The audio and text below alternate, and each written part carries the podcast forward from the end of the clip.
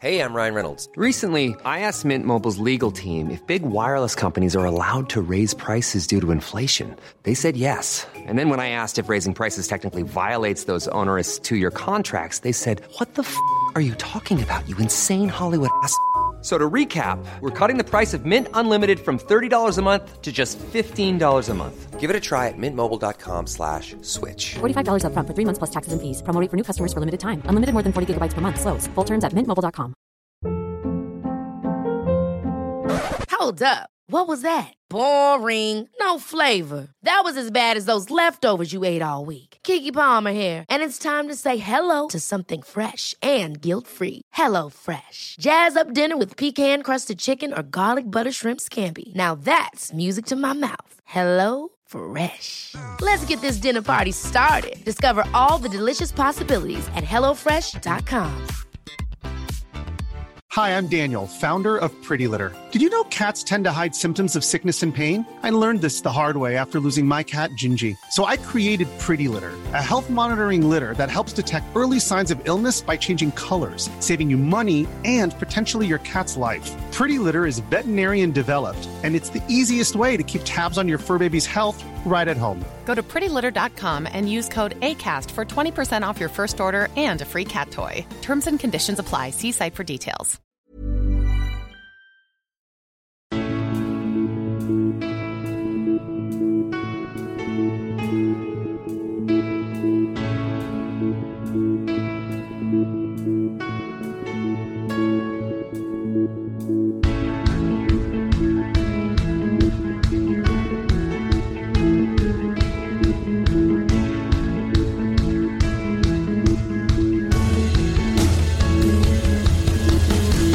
Bienvenidos a Alineación Indebida.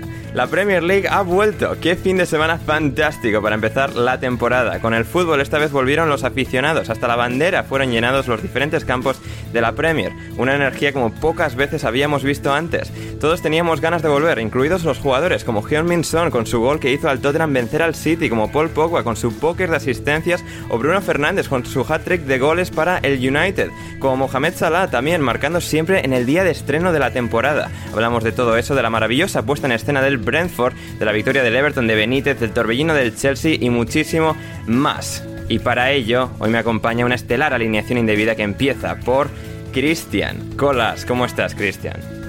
¿Qué tal, Ander? Eh, todo lo que no sea un podcast monográfico de la victoria del Fulham de Marco Silva me Oh, parece claro. muy absurdo. O sea, has, tra- has tratado varios, varios temas de que, que vamos a hablar sobre ellos, pero no has hecho mención a, a lo que realmente creo que la gente eh, quiere escuchar de manera exclusiva. Es verdad, sí, sí, sí, eso también lo comentaremos, la victoria del Fulham, hoy que está Cristian con nosotros. También está por aquí Gonzalo Carol. ¿Cómo estás, Gonzalo? Lander, ¿cómo estás vos? ¿Todo bien? Todo bien, fantástico, Gonzalo. Ya ha empezado la Premier y aquí estamos en alineación indebida para contarlo. Sí, así es, y muy buena jornada tuvimos además, muy entretenida en líneas generales. Hay que aprovechar y disfrutarla al tiempo que podamos, porque ya sabemos que por temas de calendario después a los equipos les empieza a costar un poquito más, pero hoy tenemos mucho de qué hablar, sin duda alguna. Totalmente. Y finalmente es Patricia González. ¿Cómo estás, Patri? Hola, muy buenas. Pues nada, eh, vuelta, vuelve la Premier, vuelve la gente a los estadios, ya parece que se va acercando un poquito la normalidad a nuestras vidas. Hmm, Totalmente, el Arsenal perdiendo y tal. Todo, no, todo bien y normal. O sea, las cosas que, que nos reconfortan, que, que nos dan seguridad, ¿verdad, ¿verdad Patri?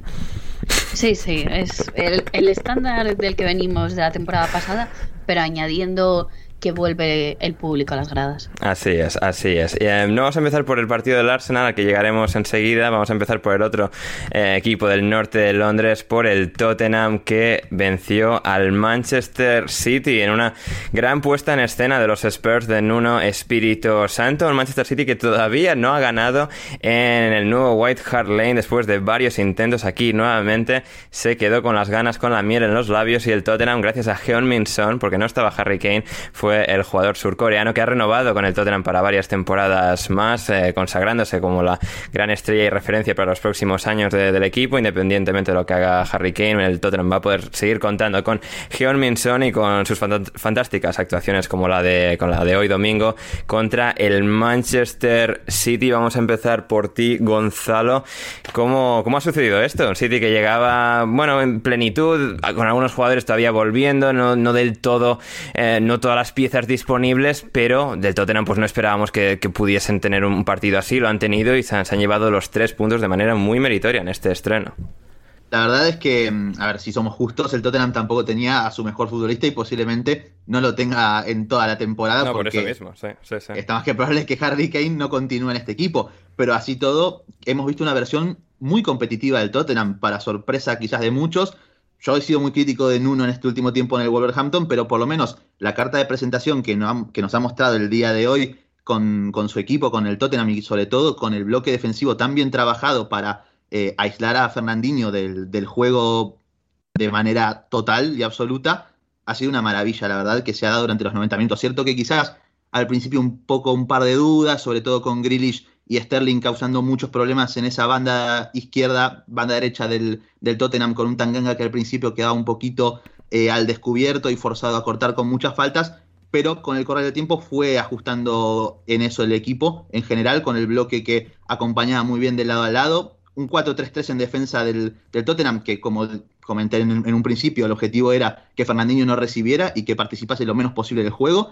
Y el City que quedó bastante largo para mí en líneas generales. Yo creo que Guardiola podría haber quizás intervenido de alguna manera, sobre todo de cara al segundo tiempo, porque lo que sucedía mucho es que Cancelo y Mendy subían un poco a la altura de Fernandinho, apenas unos pasos más atrás, y Gundogan en el inicio de la jugada ya parecía casi como un delantero, lo que hacía que el City fuera muy largo y no encontrara mucho juego interior. El Tottenham lo que forzaba con Dele Alli, Hoybier y Skip eh, cubriendo por detrás de los tres delanteros del, Tottenham, eh, lo que buscaba era que el juego del City vaya hacia afuera, vaya hacia las bandas, donde estuvieron bastante correctos, sobre todo Dele Ali y Hoiber en las ayudas a sus laterales, llegando incluso a defender cerca de, la línea de, saque de arco. Y después, en cuanto a las transiciones ofensivas, Nuno juntó a tres especialistas en estos, como Verban, como Sony, como Moura, que incluso mucha gente se sorprendía de que al Tottenham le faltó un poco de pausa y, de, y para poder generar más peligro, pero al final es con lo que se convive con estos tres futbolistas un poco, ¿no? Pero lo cierto es que en la que tuvo una jugada específica, Heung Min que fue su jugada, pudo transformar el gol que al, final sería el decisivo. Así que en líneas generales, muy sorprendido para bien del Tottenham. Quizás muchos esperamos en la previa una, mm, un dominio mm, incluso mayor del City en cuanto no solo a la tenencia, sino en cuanto a llegadas y generación de peligro, pero no ha sido el partido, sin lugar a dudas. Hmm, así es, así es. Y esto en Tottenham, como comentábamos, ¿no? Sin Harry Kane, con jugadores, bueno, relativamente nuevos como Oliver Skip jugando de medio centro, de Leali siendo titular. Eric Dyer y Davinson Sánchez de titulares en defensa y no han encajado un solo gol contra el Manchester City. Habla muy bien de la preparación. sí. Y además que Davinson hizo posiblemente uno de sus mejores partidos como jugador del Tottenham, sin lugar a dudas. Estuvo imperial en cada duelo. Sí, sí, a ver si solo hacía falta un entrenador pues que supiese lo, bueno, que, estaba capacitado para llevar a este, a este equipo. Y, es lo que de momento están demostrando. Patrick, ¿qué es lo que más te ha llamado a ti la atención de este choque? Pues con todo el run run del tema Kane, además luego se quedó fuera de la convocatoria, que yo pensé que al, al banquillo mínimo iría eh, más eh, todo el hype de que debutaba, debutaba Grillis. Creo que mm, ni el Tottenham notó en exceso eh, la baja de Kane, ni Grillis, la verdad que, a ver, tuvo un buen debut, pero quizás como había demasiados ojos en él, el City se benefició un poco de eso, porque Em, muchos jugadores quizás se centraron demasiado en él y permitió que el resto de sus compañeros estuviesen un poco más, más liberados. Y el Tottenham pues adaptó su juego a esa baja de, Kane y Son dio como un, paso adelante para reivindicarse como quizás eh, esa, esa figura que reemplace a Kane en el equipo. Hmm, sí, sí, sí. Es, la verdad es que ha, sido interesante cómo se ha llevado esa dinámica y, veremos, ¿no? Porque sí, yo también co coincido, pensaba que eh, por lo menos estaría en la convocatoria, sería suplente, al final no lo ha sido. Veremos cómo se resuelve eso, porque bueno, al final pues el Tottenham se mantiene bastante intransigente en su postura de no vender, pero bueno, veremos cómo, cómo se resuelve todo en, las próximas uh, semanas. Uh, Cristian, es la primera vez que el Manchester City con Guardiola encaja cuatro, eh, bueno, encaja, no, encaja, no, eh, eh, acumula cuatro partidos oficiales sin marcar un gol seguidos en la era Guardiola. Eh, no sé, bueno, al final comienza un poco lento con el hecho de perder contra el Leicester, bueno, ahí sí que faltaron muchos jugadores habituales, aquí también algunos. Nada que de lo que preocuparse, no, no, sobre el City en su comienzo, simplemente un poco gajes de los comienzos. Es que creo que sería muy partidista o muy ventajista analizar todo y empezar a juzgar desde ya. Dices que son los últimos cuatro partidos, pero de esta temporada. Sí, sí, bueno, es, dos, ¿no? es más el dato de tal de que, bueno, justo Sí, pues, sí, un, no, un no, pero es eso, Pues. enlazar, enlazar uh, datos, incluso, no por ti, ¿eh? pero que lo he leído, pero enlazar datos de, de, de, la temporada anterior, incluso antes de la Eurocopa, con la final de Champions, etcétera, etcétera. Uf, uh, si empezamos así, es muy cansino. Um, no hay nada que preocuparse. Yo creo que es una pena ver un o sea, Spurs no, pero, City pero, incluso de la primera llevan, jornada. llevándolo al hecho de que no tienen a Harry Kane o si al final se quedan sin fichar a un delantero y juega mucho, yo que sé, Ferran Torres en punta o Gabriel Jesús, puede ser eso una debilidad del City, es decir, que algo que, una estadística que es muy muy anecdótica pueda pero, ser el trazo ya, de algo concreto. Al final, al final a quién estamos echando de menos, porque la única salida en punta ha sido la de la de Agüero. ¿No? Sí. Entonces, y Agüero no participó activamente la temporada pasada, entonces no, no creo que sea realmente un, un, una causa-consecuencia, o sea, simplemente será, pues eso, que lo, lo, lo, que comentaba, que es un poco es un poco triste eh, enganchar este partido en la primera jornada, pero bueno, puede pasar como, como aquí los clubes y el top six sobre todo, pues se puede dar, ¿no? Pero, pero no, no, no, no creo que sea algo que, uh -huh. lo que haya que, que, que, estar pensando y eso veremos. Yo estoy convencido que el City va a estar arriba y acordaos también del, del inicio de la temporada pasada del City, con lo cual, sí, eh, muy cierto. Pan para hoy, hambre para mañana. Sí. Así es. Eh, Gonzalo, para terminar, dos argentinos saliendo desde el banquillo para el Tottenham, el Cuti y Romero, los Chelsea. Eh, ¿Estás contento? Sí, a ver, lo importante es que ambos jugadores empiecen a sumar minutos, ¿no? El Cuti tuvo problemas físicos en la Copa América y por lo tanto no me esperaba que fuera titular en este partido. Lo bueno es que Nuno, evidentemente, si, si lo trajeron y pagaron lo que pagaron es porque van a contar con él y puedes darle ese salto de calidad al Tottenham a nivel defensivo que ya demostró una muy buena cara en este partido, ¿no? Yo lo que quería decir es que, si además no me equivoco, como un pequeño dato, es que Nuno es alguien que está acostumbrado a, a a complicarle las cosas a Guardiola, por lo menos. Si mal no me equivoco, con el Wolverhampton perdió un solo partido en los enfrentamientos que tuvieron entre sí. Creo que sí, creo que tienes razón, sí. Este, entonces ahí también se ve que es, es, un técnico que está preparado como para, que sabe también cómo complicarle las cosas a, a Guardiola desde su entramado defensivo, evidentemente. Hmm, total, totalmente. Y hablando de complicaciones también en Londres, en este caso dos equipos de, dos equipos de Londres, Brentford 2, Arsenal 0, el partido que abrió el telón de esta temporada el viernes por la noche. Patri, uh, a ver, yo este partido no tenía muy claro qué esperar, pero si alguien me llega a decir antes del partido en el Brentford le va a pasar la mano por la cara al Arsenal, me lo creo, me cuadra, me encaja y es al final lo que acabó pasando. El Arsenal tampoco estuvo tan tan terrible, pero dado el contexto que era contra un recién ascendido y un poco esa sensación de apatía, barra desgana, indolencia que a veces se, se, filtra en el Arsenal y un poco lo, lo, corroe todo, es lo que acabó pareciendo, es lo que acabó transmitiendo este, este partido con un Brentford espectacular, estrenando su estadio en, en la Premier League por primera vez con el estadio lleno, que es algo que no habían podido porque habían abierto el estadio el año pasado, pero no habían podido llenarlo todavía por las restricciones de coronavirus y ambiente espectacular y un Brentford demostrando que su sistema de juego a pesar de que quizás le pueda faltar calidad en algunos puntos concretos, su sistema con Thomas Frank es de calidad mundial y aquí pues contra el Arsenal fueron impecables, estuvieron geniales y ganaron 2-0. Sí, lo primero que llegó a principios de, creo que fue en el mismo viernes por la mañana, es que Aubameyang y Lacazette eh, iban a ser baja por enfermedad. No especificaron más, lo cual es raro. Yo sospecho que es un posible coronavirus, porque si no, pues siempre le dicen, pues es un catarro, un virus estomacal, etcétera, etcétera, pero solo ponían enfermedad, lo cual es un poco sospechoso. Y aparte, justo la casa de Aubameyang, que siempre están juntos en todos los lados, Bueno, sí. Mm, esperemos que no sea, porque bueno, al final. Esperemos. eh, además, entre- además eh, Juan Di Mata nos decía, Patri, bueno, es bu- no, buen detalle lo de Aubameyang y la que al final dos piezas importantes para el Arsenal que no estuvieron disponibles para este partido. Nos decía Juan Di Mata, minuto hater cortito, Patri, que estamos empezando. ¿eh? No, no, eh, va, va a ser cortito. Pero, claro, te viene eso ya a- al principio, antes del partido, que ya son dos bajas importantes. El Arsenal, que apenas ha movido en este mercado, han sonado 50 millones de nombres, pero no terminan de, de fichar a nadie. Y el equipo le falta liderazgo en el campo. Eh, se nota muchísimo, no hay una figura que, que lleve el, el- peso del equipo. Pues cuando te marcan un gol, eh, ese capitán que tira del equipo hacia adelante, no hay, no hay eso ahora mismo. Y claro, tienes que, por ejemplo, miras la alineación, acabas jugando, el delantero titular te tiene que ser por, por circunstancias. Eh, un jugador eh, que debuta por primera vez en Premier League. Había jugado algún minutillo suelto la temporada pasada, pero bueno, debutando en, en- Premier League. Con mucho jugador joven, porque tienes pues a Balogun, que no recuerdo exactamente cuántos años tiene, pero vamos, eh, 17, 18 años.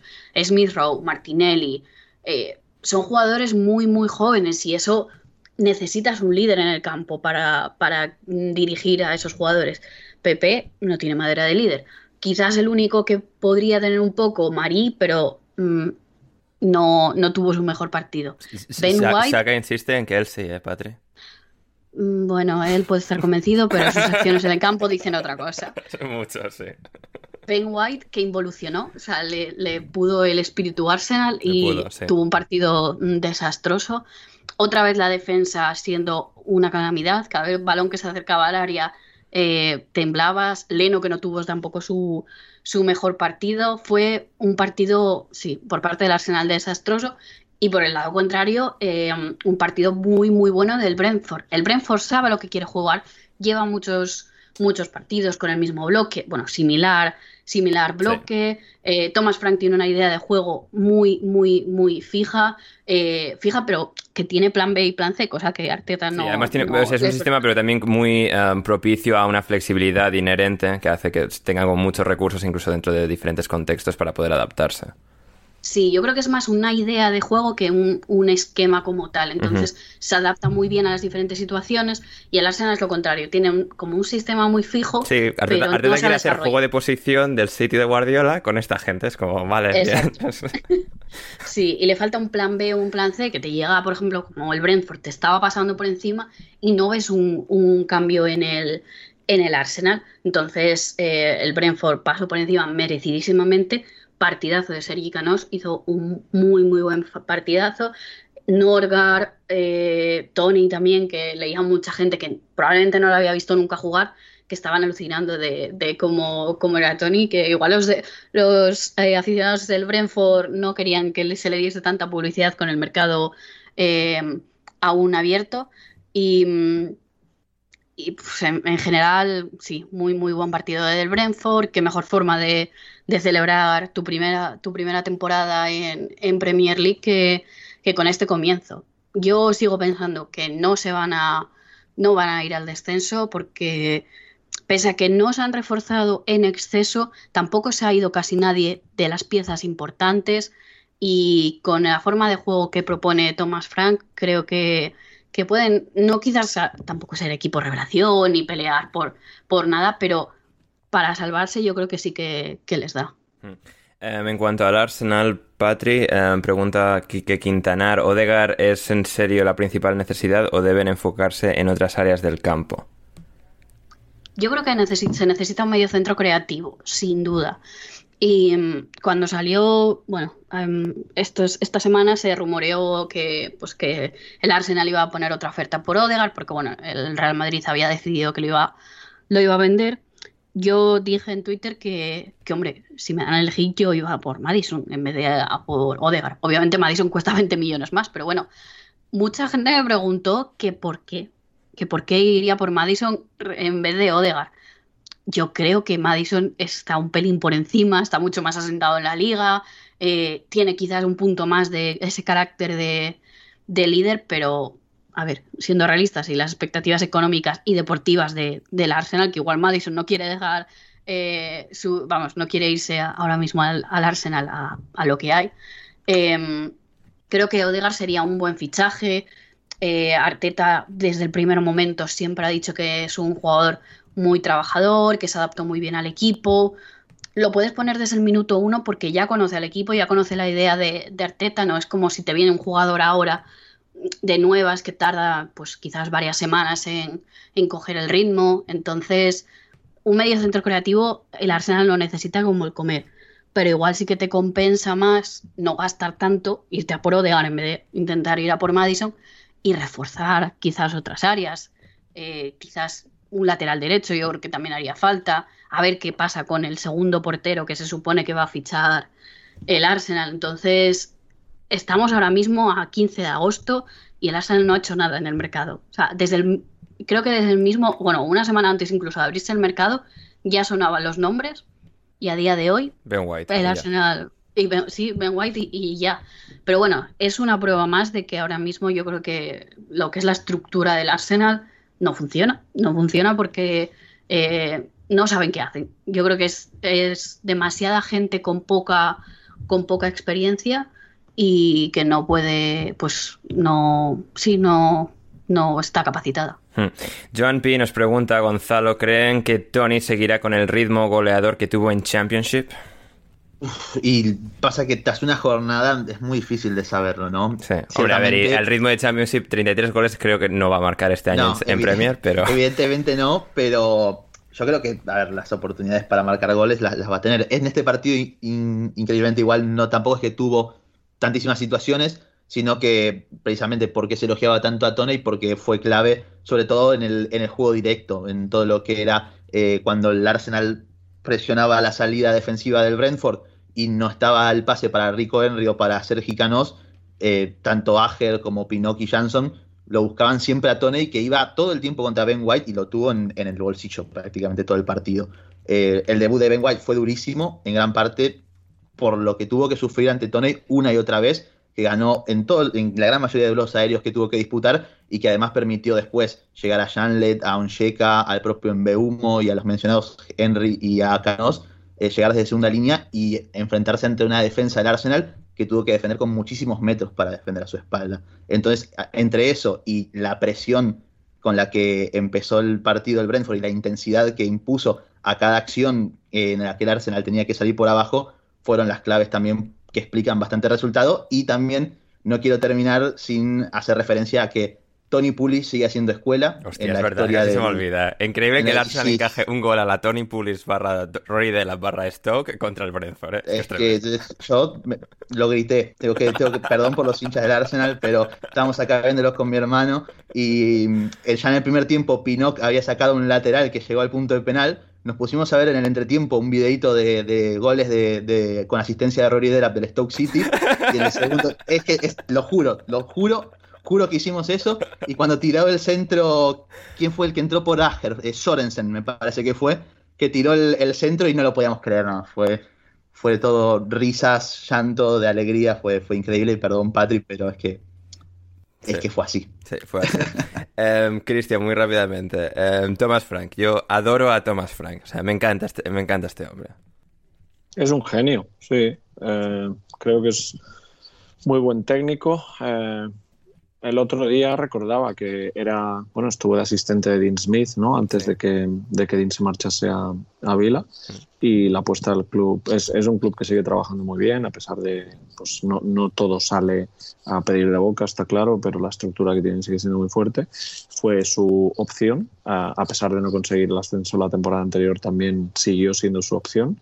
Um, bueno, es creo un entrenador con, con, letras mayúsculas. Yo he tenido la, la opción de conocerlo y, es una de las personas encantadoras que, que me he cruzado y aparte, pues eso, eh, a nivel de explicación, a nivel de metodología, a nivel comunicativo, es una pasada. Además, creo que es de los que sabe lo que tiene, sabe cómo exprimir lo que tiene y cómo sacarle jugo y se vio no solo, por supuesto, el viernes, sino, con, sino durante toda la temporada pasada, la, anterior también, desde la marcha de Dean. Se adaptó muy bien a la situación, no era nada fácil tampoco, entonces eh, para mí lo que habéis comentado también, claro, pues lo mismo de antes, ¿no? Eh, será difícil verlo, dónde acaba la temporada. Yo estoy considero que a pesar de las limitaciones que puedan tener, eh, puede ser una nota muy parecida al, primer eh, año del Sheffield United con Chris Wilder antes del, descenso del año pasado. Entonces eh,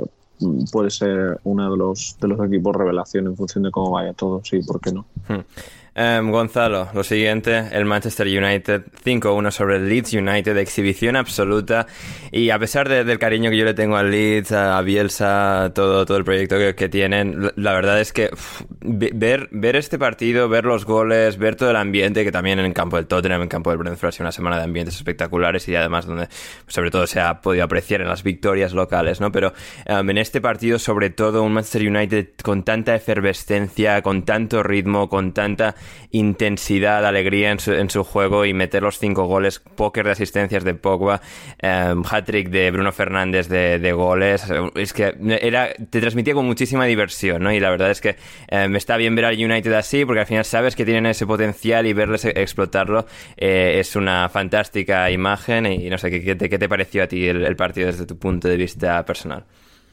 Bueno, eh, al final creo que lo que hemos comentado muchas veces, el United es un equipo prototipo para castigar el estilo de marcaje individual que practica el Leeds por toda la cancha eh, de esta manera, más rápido. hoy. No, al margen de eso, porque vos podés ser más rápido igual. sí, eh, pero no, el más rápido, pero te quiero decir, o sea, sabe marcar muy bien los tiempos, son gente, o sea, pues además que se coordina muy bien en los contragolpes y que sabe de alguna forma, tiene al final ese dinamismo, ¿no? Que a veces quizás pues, a United le falta en posicional, pero claro, dentro del caos saben reinar muy, muy bien. Sí, pero y es, que encima ni siquiera es que fue algo caótico, porque básicamente lo que el, lo que United replicó en distintas alturas de la cancha y lo que hizo durante los 90 minutos y que el Leeds mordió el anzuelo una y otra y otra y otra y otra vez, por lo cual lo mismo que sucedió en el primer partido de la temporada pasada entre ellos dos, que terminó 6 a 2 también en Old Trafford. 7-2, ¿no? Creo que fue 7-2 al final. 6-2. 6-2, em, todo el tiempo, sobre todo, nacía parte de la movilidad de McTominay y Fred para hacer movimientos de arrastre, por ejemplo, para traer a Mateus Klitsch y a Rodrigo, soltar la pelota rápido con Bruno Fernández, por ejemplo, y a partir de ahí, Bruno Fernández, atrayendo a Koch, permitía de espaldas que después recibieran Fred, McTominay, Pogba, Daniel James, Luke Shaw, eh, Greenwood también cuando se tiraba hacia atrás, quitar referencia todo el tiempo a las marcas individuales, atraerlos hacia zonas en las cuales eran muy peligrosas, que un jugador del lead no anticipara ese pase, por ejemplo, y a partir de ahí eran todas ventajas. Eh, yo me, cansé de contar las cantidades de jugadas en las que Klich y Rodrigo perseguían todo el tiempo mirándole la espalda a Freddy y a McTominay, todo el tiempo. Y en el primer gol es un poco más de lo mismo, pero en una altura distinta, no en la mitad de la cancha, sino en el área propia del, Leeds. Hay dos goles que son un calco en el cual Greenwood sale, le saca la referencia a Cooper y a Straub. Bruno Fernández, perseguido por Koch, pasa al lado de Greenwood. No hay una comunicación entre ninguno de los tres jugadores del Leeds y recibe Bruno solo adentro del área. Tanto el primer gol, que viene de un pase espectacular de un poco a que estuvo al nivel de estrella que uno espera que debería estar en todos los partidos, eh, pero al margen de eso, también viene por todas las concesiones que ha dado el Leeds a nivel defensivo. Obviamente al final, Bielsa termina cayendo con sus armas y que uno podría decir, pero podría ajustar. Yo también creo que en, un partido como contra el United, ya sabes lo que sufriste la temporada pasada, podrías ajustar y no ser quizás tan ambicioso por ese lado, pero la realidad también es que al final Bielsa y el Leeds jugando de la forma en la que lo hacen, defendiendo de la forma en la que defienden, eh, los resultados más que positivos les ha llegado. Por lo tanto, tampoco se puede decir que por recibir una goleada, que es algo a lo que el Leeds se expone también y a lo que también expone a los rivales a recibir, eh, se tiene que decir que tiene que empezar a cambiar, ¿no? Eh, esto es una situación que se da en este partido en específico, un Leeds que también puede generar quizás alguna, algún que otro temor, sobre todo por el poco movimiento en el mercado que han tenido y, demás. Ha llegado Junior Firpo, pero yo creo que le falta también quizás algún mediocampista box to box, ¿no? Alguien que acompañe ya sea Rodrigo o eh, y que pueda reemplazar también a Calvin Phillips cuando este no está. Pero al margen de eso, obviamente, no veo necesario hacer quizás lecturas bastante apresuradas como algunos podrían creer en base a este resultado. Además, Gonzalo, además de todo lo que has comentado, creo que se podría argumentar la victoria moral del Leeds porque el mejor gol de los seis goles es de Luke Ayling. Sí, eh, se podría quizás. Eh, es buen gol porque es de afuera del área, aparte lo hizo Luke Ayling. Que Por eso, digo Luke Ayling. O sea, eso, si eso no es victoria moral, Gonzalo, no lo es nada. es muy difícil tener más carisma que Luke Ayling. ¿Sabes, por qué? No, perdieron. ¿Sabes por qué? Porque si Ayling hacía el festejo de que se saca la, colita y, y suelta todo el pelo como hace siempre, ahí hubieran ganado, pero no lo hizo. Me claro, el festejo de, eh, no, es, un buen punto, es un buen punto. Um, Cristian, Pogba, eh, Bruno Fernández. Claro, siempre está un poco la cosa de que no terminan de encajar como jugadores porque pisan zonas muy similares, no terminan de, congeniar, de compaginarse, pero es que aquí lo, hicieron como, nunca antes, es exhibición absoluta de Pogba, ¿no? Es que esto es lo que es capaz el mejor Pogba. Si consigues darle consistencia a esto, es una absoluta locura de jugador. Y lo mismo de Bruno Fernández, que es que arrastra este equipo al fin del mundo, lo que haga falta, y aquí tres goles, otro de Fred, otro de Greenwood, espectacular para, para empezar. Em, los alzamos hoy quizás porque por el resultado sobre todo em, y los enterramos cuando los resultados a lo mejor son más, más apurados y eso, pero... Bueno, es creo que Cristian, ser reaccionarios tampoco. No, pero creo, no, creo que la, temporada pasada eh, la verdad que se complementaron bastante bien. No, no creo, hubo partidos en los que sí, a lo mejor por ejemplo. Es decir, la sí, sobre todo desde quizás han sentado a Pogba en el extremo izquierdo, ¿no? En esa posición un poco más escorada. la, última, es decir, la llegada de Bruno en el mercado de invierno de hace dos temporadas, ahí sí que había, y además Pogba creo que estaba lesionado, mm, eh, eh, cuando entró era quizás eh, había menos que el último tercio de, de, Premier, entonces bueno, era mucho más complicado. la temporada pasada a mí me gustaron, la verdad, desde lo que tú dices, a lo mejor dándole más entrada por el, por el flanco izquierdo. Le gusta, lo hace, lo hace bien. Em, es un jugador que eh, acostumbra mucho también a, recortar hacia adentro, da muchas oportunidades. Eh, no sé, yo la, verdad es que los ayer fue muy bueno, pero, pero de todas maneras, en líneas generales, son jugadores. Mira, al final eh, tú lo que quieres es esa historia, ¿no? De no, bueno, es que igual no puedo jugar con un jugador de este perfil. Correcto, yo este vengo aquí para, la narrativa, Cristian. Tú lo que quieres es, eh, bueno, a mí dame siete Bruno Fernández y cuatro Pogbas y se van a complementar. Los jugadores, los, los jugadores de fútbol, todos son inteligentes, o sea, no, no, no me malentendáis, pero el que los jugadores de esta categoría eh, saben complementarse y adaptarse a la situación tremendamente. Ahora lo escuchamos, sé que, bueno, abro el melón francés, ¿no? El tema de, de Mbappé, Neymar, Messi todos los que haya por detrás. Em, se van a complementar, se van a adaptar. El caso del United es lo mismo, es decir, eh, no hay estos jugadores saben jugar entre ellos. Y lo que quieren estos jugadores, si tú le preguntas a Pogba con quién quiere jugar, te va a decir Bruno. Si le preguntas a Bruno, te va a decir Pogba, por supuesto. Es decir, eh, al final es algo mucho más sencillo de lo que creemos desde, desde fuera. Hmm. Muy bien. Um, Leicester 1, Wolverhampton 0. Patri, um, el Leicester continuando con su buen comienzo, ya lo vimos contra el Manchester City y aquí sumando 3 puntos en Premier en su debut en, casa. Gol de Jamie Vardy, una temporada que creo que va a ser importante para ver en qué estado, en qué punto de su carrera está Jamie Vardy, porque tarde o temprano va, a llegar el declive de, él como jugador por la simple edad que tiene. Y aquí creo que además el gol es relativamente ilustrativo de cómo puede el Leicester todavía encontrar al mejor Bardi, pero quizás no exigirle al nivel que han hecho otros años, aunque, han tenido que hacer otros años para llegar a esas mismas em, alturas. Y es el hecho de, bueno, aquí con un gol desde dentro del área, también pues esto, focalizarle mucho al remate, porque al final es un jugador que, además de toda la presión que puede hacer por todo el frente del ataque, es un jugador con muchísimo instinto, con muy buen remate de cara a puerta. Aquí marca el gol y en general, pues esto, a pesar de las bajas, de que, bueno, Westergaard debuta saliendo desde el banquillo y demás, un Leicester de nuevo muy serio, sabiendo gestionar esto y venciendo a los Wolves.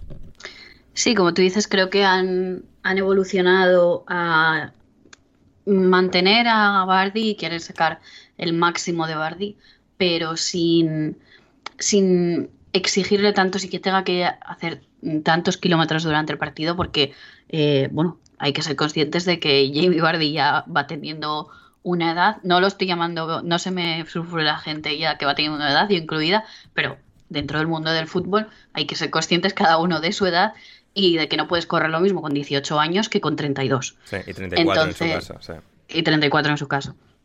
Pero eh, creo que, que, Brendan Rogers lo ha hecho muy bien en sentido de querer mantener más o menos su idea de juego, pero adaptarlo. Pequeños toques para que eh, Bardi siga teniendo un papel muy importante en el equipo. Eh, creo que es un poco lo mismo que decía del Brentford. Es un equipo con una idea de juego eh, bastante, bastante fija. Brendan Rogers es un, es un entrenador de ideas bastante, bastante claras. Eh, tienen una plantilla que además tiene eh, es relativamente amplia para hacer quizás, pues eso, si necesitas un plan B o un plan C, tiene jugadores en el, en el banquillo con el que quizás cambiar un poco el ritmo de, del partido. Y en los Wolves, pues obviamente es primer partido sin, sin uno y no fue un mal partido tampoco por, por parte de los Wolves, simplemente que no generaron suficientes ocasiones y las que generaron pues eh, les faltó quizás acierto, pero no fue un mal, un mal, partido. Traoré tuvo una clarísima que yo creo que todavía no se explica cómo, cómo la falló, que creo eh, leí, leí en la prensa que había dicho eh, Bruno Laje que bueno que iban a, a tratar de entrenar con Adama pues las finalizaciones de las de las jugadas, sí que parece que quizás va a tener más protagonismo, que el año pasado con uno no jugaba, era más quizás un revulsivo y parece que, que este año puede que vuelva a ser, a ser titular, tiene quizás otra, otra idea de dónde encaja eh, Adama Traoré en, el equipo, pero no fue un, mal partido, quizás un empate no hubiese sido, hubiese sido quizás lo, más justo, pero claro, tienes en el otro equipo a, a Bardi que con media ocasión te hace gol y, pues pasan estas cosas. Pasan estas cosas. También en Stanford Bridge 3-0 del Chelsea al Crystal Palace. Eh, Gonzalo, eh, bueno, exhibición también del Chelsea, como el Manchester United, quizás no tan efervescente, tan absolutamente brillante como pues todas las jugadas de, gol del United con Pogba y Bruno, pero un Chelsea muy serio, muy, muy capaz y muy, eh, muy consciente de sus capacidades, digamos, ¿no? Incluso pues es que piensas sin Ziyech, sin Havertz, sin Lukaku de titulares, se apañan perfectamente en defensa, incluso sin Thiago Silva, un equipo que se desenvuelve a las mil maravillas y que aquí lo demostró de nuevo, aunque antes del análisis general del partido del Chelsea como tal, Gonzalo, yo te quiero preguntar por uno de los goleadores del día de ayer del Chelsea en el 3-0. Marcos Alonso, o sea, Marcos Alonso sigo yo sin entender en 2021 si es un buen jugador o un mal jugador de fútbol, o sea, es una cosa que muestra muchas caras, bueno, muchas caras, las dos caras de la moneda muchas veces, pero cuando tiene el día, está inspirado, el golpeo que tiene es espectacular, de cara a puerta puede marcar diferencias eh, y muy notables, a pesar de ser en teoría un lateral izquierdo. ¿Qué es Marcos Alonso, Gonzalo? Bueno, en primer lugar, pensé que ibas a preguntar por Trevo Chalova. También vamos, a llegar, vamos a, llegar a ese chaval, sí, sí, sí. Eh, pero, a ver, Marcos Alonso, al margen de lo que yo puedo decir de él en Twitter, por ejemplo, cuando peco de, fanatismo, en, algunos casos. Eh, el Gonzalo más es termo. Un buen jugador al final. Claro, el Gonzalo más termo, se podría decir. Es un, es un buen futbolista. Sobre todo, creo que al Chelsea quizás le sirve más eh, que Marcos Alonso juegue en lugar de Chilwell cuando tiene que enfrentar ante equipos como el Crystal Palace en el día de ayer, que te, esperan en un bloque un poquito más bajo, ¿no? Defendiendo más adentro de su área que tratando de presionarte más arriba, que en la cual también puedas no sufrir demasiado con las transiciones defensivas, porque también ahí está Rudiger, que es muy, muy, bueno para cubrir la espalda. De hecho, una de las pocas jugadas en las cuales Marcos Alonso no llega, para variar, bueno, siempre tiene estas jugadas, que, no llega a cerrar eh, ni a hacer una buena transición defensiva, es Rudiger el que termina cerrando y solucionando los problemas con una muy buena intervención, bloqueando un remate de, no me acuerdo si era de Saja o de Asheu ahora mismo, eh, pero, a ver, es un buen futbolista, ¿no? Y que obviamente su mayor virtud eh, la tiene en su zurda, que nuevamente en el día de ayer ha hecho un verdadero golazo, pero después también es capaz de combinarse y entenderse muy bien con, Timo Werner, incluso en algunas ocasiones. Obviamente al final a los le falta un poquito más de finura en, alguno, en algún que otro toque, en algún que otro pase, pero eh, siempre presenta mucho peligro, ¿no? También hizo lo propio contra el Villarreal, siendo uno de los jugadores eh, más peligrosos, sobre todo fijando mucho por fuera y dando muchísima amplitud que en el equipo en un equipo de Tuchel esto siempre es muy importante. Hmm. Arturo Mancebo nos decía, el Chelsea me da la sensación de estar a otro nivel y cuando esté Lukaku ya puede ser un locurón. Es que es lo que vimos, ¿no? Al final un Chelsea que sabe cómo entonarse, sabe cómo dentro del sistema de Tuchel compenetrarse en todos los jugadores a las mil maravillas. Ayer, pues esto, Pulisic, Werner, todos a muy buen nivel y tres puntos más que seguros. Bueno, es que es algo que también ya lo dejó Guardiola en un video antes del partido de la Champions, que imagino que muchos de los que están escuchando lo, habrán visto, esto de que el Chelsea es un equipo capaz de ser muy amplio con los, con los carrileros y muy largo también por toda la actividad que puede generar Timo Werner. Esto permite también al Chelsea juntar a mucha gente por dentro, incluso siendo tan amplio y tan largo, y además cuenta con, con los centrales que se animan a conducir hacia adelante, porque no está Thiago Silva, pero Christensen lo puede hacer, Aspilicueta hoy no estaba como stopper derecho, sino como carrilero, y en su lugar está este chico Trevo Yalova, que llamó mucho la atención de, de Tuchel después de estar cedido. Eh, recuerdo en Ipswich, que, que, estuvo cedido, no sé qué opinión tendrá Patri de él. Y, el año pasado en, el Lorient de Francia también. En, en, sí, en el Lorient de Francia, y que ha demostrado muy buenas, muy buenas cualidades, sobre todo para eso, en la conducción, ¿no? Es, eh, obviamente físicamente es una, es una bestia, creo que mide 1,90 y algo, 90 y bastante, casi 2 metros, es muy rápido y bueno, ha demostrado también acompañarlo con una pegada impresionante como el golazo que hizo sí. en, en el partido de ayer. Y además, bueno, después, eso, juntas a Pulisic y a Mount combinándose con todo el tiempo por fuera con Kovacic y Jorginho, eh, haciendo que el Chelsea no extraña a Kanté y liderando todo el tiempo el ataque, al final el Palace, que además no tuvo a la gran mayoría de sus mejores futbolistas disponibles, al Palace le ha costado muchísimo el partido, lo sufrió por completo y se notaba sobre todo, por ejemplo, en Ward y en Mitchell, lo que sufrieron todo el tiempo los desbordes constantes cuando Mount se acercaba a combinar con Aspiricueta y Pulisic con Marcos Alonso.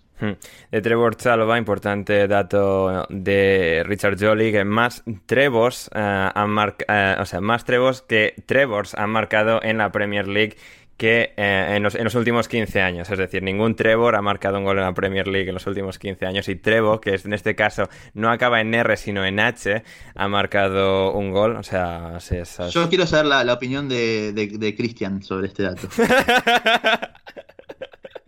eh, yo solo quería meter una cucharita um, respecto a eh, cuánto de bueno van a hacer eh, eh, Laje y Vieira a Hodgson y al trabajo que hizo Nuno el año pasado en Wolves, que era muy difícil. Eh, ahí lo dejo. Eh, respecto al dato, pues bueno, Gonzalo, ¿qué quieres escuchar? ¿Que es una puta mierda? Pues todo, todo tuyo. Todo tuyo. Sí, sí, ahora, sí, ahora tenemos. Yo le tengo confianza. Treva, Treva Chalova, porque claro, en inglés, este, el, en inglés el nombre se dice igual, o sea, acaba en H y no en R, pero en inglés se dice igual que es Treva. respecto a Richard, a Richard Jolly, eh, por supuesto. ¿Cómo, cómo? Que con todo el con todo el respeto a Richard Yoli, digo. Ah, sí, que... sí, sí, claro. Bueno, al final soy yo aquí el que, el que, el que lo remite. El que pillas. Sí. El, que, el que pillas, sí, sí, sí. Así que nos alegramos mucho por Trevo, Treva Chalova y, y, que, bueno, además se, se vio este, todo ese entusiasmo del resto del equipo, ¿no? Cuando marca el gol todos vienen a, celebrar con él, a felicitarle, ¿no? Al final pues, se veía como que estaban todos muy contentos porque por fin le llega su oportunidad con el Chelsea y la está aprovechando al máximo en dos partidos porque debutó por primera vez con el primer equipo del Chelsea contra el Villarreal, hizo segundo partido, gol, eh, fantástico, fantástico el Chelsea y Chalova.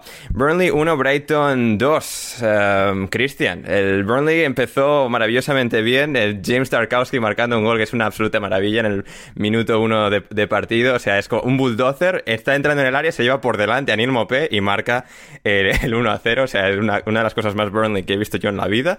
Pero eh, el Brighton se mantuvo bien en el partido, no se frustró, consiguió mantenerse, mantenerse, crear ocasiones, estar ahí en el partido, encontrar los puntos débiles de, del Burnley y al final remontar con, goles de Mopé y de Alexis McAllister. Sí, algo sorpresivo, pero bueno, lo has dicho, quizás eh, creo que el, el, el, castigo para el Burnley puede marcar tan pronto a lo mejor y, y al, al, Brighton lo, lo, tuvo en el partido eh, Robert Sánchez, ¿no? Eh, tuvo varias intervenciones que, que le hicieron aguantar y, y, al final del partido casi estaba ya algo roto el partido en, a partir del minuto 70, igual incluso un poquito antes.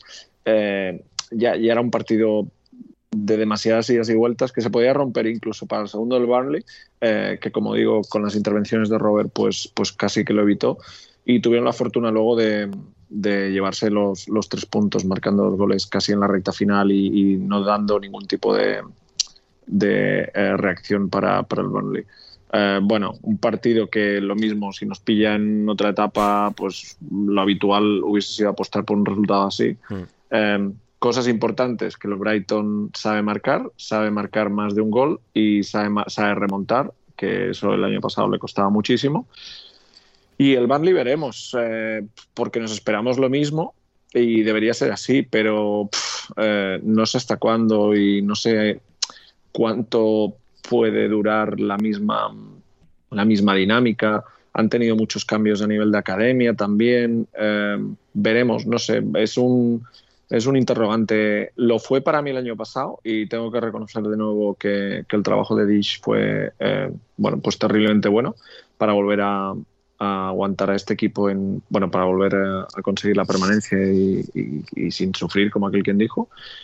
Pero veremos este año, no sé, a ver, lo de ayer, bueno, tampoco, pues eso, Brighton 1-2 en casa, eh, Burnley la temporada pasada también tuvo varios, varios partidos que, que sacó puntos fuera de casa. En casa es, es donde se hace fuerte, ¿no? Pero, pero bueno, mm, algo casual por ser la primera jornada, veremos. Um, Cristian, ¿crees que la mejoría de momento aparente del Brighton, el poder remontar, el ser capaz de tener esa, esa, esa habilidad para sacar los partidos adelante, se debe al nuevo Graham Potter que ahora viene con barba? bueno, igual sí, ¿no? Igual les intimida de alguna manera, no sé. No, le, le da poderes, no sé. le, le, le, da ese puntito eh, de agresividad que necesitaba. Perturbador, perturbador más que intimidante. Sí, sí, es que eh, yo... sí, no, no, le termina de pegar, tiene la típica cara inglesa, barbilampiña, sí, como Neil Warnock un poco, o sea, un poco sí, ese tipo es... de estilo. Y... Es más, es la clásica que se suelen dejar los británicos cuando se van de vacaciones. Ah, mira. Y, y se, se, se, la dejan, ¿no? Por, por dejadez, precisamente. Y están a lo mejor pues 15 días en, en Mallorca, en Magaluf o cualquier cosa, pues. Eh, y entonces, pero de vuelta pasan por, pasan por una de las peluquerías turcas que tienen, eh, que, que, que, no sé si sabéis que hacen un completo, les pegan unas palizas en la cabeza que yo digo, madre mía. Sí, sí, o sea, te, te pelan, te afeitan luego les meten dos bastoncillos llenos de cera en la nariz, en los orificios de la nariz, dos en las orejas, y luego mientras la cera se seca les ponen una, una toalla en los ojos y teóricamente les dan un masaje, pero vamos, yo está más cerca de la agresión física que, que, del masaje, sinceramente. Luego es muy bonito ver cuando tiran de sus palillos las orejas y de, y, del, y de la nariz, pues claro, el tono este blanquecino de piel que acostumbran a tener, pues eh, se quedan todos rojos completamente y después de las hostias que les dan mientras eh, los, les hacen este masaje, eh, llámalo capilar, llámalo facial, pero, pero bueno, luego cuando salen pues es el clásico británico, como bien dices, lampiño y, y todo eso. Lo de Potter... No lo sé, supongo que será algo personal. Veremos cuánto. Vere, veremos si, si, el día que pierda el Brighton a lo mejor se afeita y es como una apuesta o a saber. Somos tan raros y tan tontos con cosas así. Yo ahora estoy, a lo mejor me quito la barba porque no funciona y es lo contrario, a saber. Pero no lo conozco, no sé si es muy supersticioso, pero no le queda bien. También te digo que no le queda bien. Bien, bien, bien, bien. Desde mi punto de vista. ¿eh? Sí, sí, no, a ver que tú, Cristian, en esto una referencia hay para mucho, nosotros, es bueno, estilística. Mucho, ¿eh? Hay mucho poteriano, ¿sabes? Sí. Y, y el, tengo que volver a renovar el, el galardón del refacherismo, entonces, sí. bueno, que, que no, no minusvalora a nadie. No, no, no, desde luego que no. Uh, y bueno, a quien sí quizás eh, sobrevaloramos fue al Aston Villa antes de este partido, Gonzalo contra el Watford. Victoria del Watford 3 a 2 sobre el Aston Villa. Claro que fue viendo el partido que además el Watford se puso 3-0, una, una de estas actuaciones típicas que no se me viene a la cabeza ningún equipo concreto, pero yo sé que he visto este, este tipo de partido muchas veces en el pasado, de primera jornada, equipo que llega, la, en teoría lanzado, nuevos fichajes, va a ser la hostia, y lo que se dan es la hostia en la jornada 1, un equipo tremendamente inferior, como se supone que es el Watford, les pasa por encima, al final recuperan un poco, se acercan al empate, pero sí que fue un poco golpe de realidad de que tiene muy buenos jugadores, a Aston Villa le debería ir muy bien este año, pero le va a costar un poco y aquí el Watford aprovechó para, para ponerles en su sitio. Bueno, un gran ejemplo es el, es el Fulham, ¿no? El Fulham en su, no sí, el año pasado, sí. sino 2018, el, anterior con, sí. con, todos los fichajes, claro. Ese podría ser un gran ejemplo de, de equipo Por que ejemplo, llega también con muchas incorporaciones y, y, se la pega. Bueno, eh, a mí personalmente me, me, sorprendió para bien el, el Watford de Cisco. Muy, muy buen partido, Cisco, muy buen partido. Sí, Cisco, dicho por él mismo, él es un ganador y lo ha demostrado otra vez más, lo sigue demostrando, sigue callando boca y esperemos que lo siga haciendo porque la verdad que muy bien, muy bien sobre todo en la mitad de la cancha con Cleverly, sorpresivamente que estemos en 2021, estemos hablando Salió de Cleverly. Gosling en la segunda parte, y Cleverly es estrella del Watford, no sé qué ha pasado. ¿eh? Sí. Y bueno, y haciendo un muy buen mediocampo junto con Kuchka, que es un guerrero que va a ir a por todas. Kuchka me ha maravillado en este partido. Mira que llevamos escuchando el nombre de Kuchka más de 10 años en Italia y tal, en todas partes. Pero aquí en este partido creo que hizo lo hizo muy bien. Y además hay una jugada espectacular de estas que a mí me encantan, de se le va el balón largo, lo pierde y tal, y es como ese momento de, vale, yo he perdido el balón, pero tú, oponente, no lo vas a tener y le hace una entrada increíble, o sea, se lo lleva por delante. Sí, sí, sí, si te tiene que, tiene que arrancar la pierna, lo a hacer sin ningún problema. y bien corrigiendo a la espalda de ellos, también particularmente muy bien. El, el, Aston Villa bastante espeso con pelota, le costó mucho encontrar en mi buen día en, ese rol de, de enganche, creo yo. El Gatsi también hizo un partido bastante flojo, fue bastante criticado, le pegaron al, pobre por, redes sociales en líneas generales y tampoco eh, lograron, o sea, logró reducir bastante el impacto tanto de, de, McGinn sobre todo como el de, el de Nakamba. El Watford que resistió muy bien, ¿no? Y sobre todo castigó muchísimo al, contragolpe.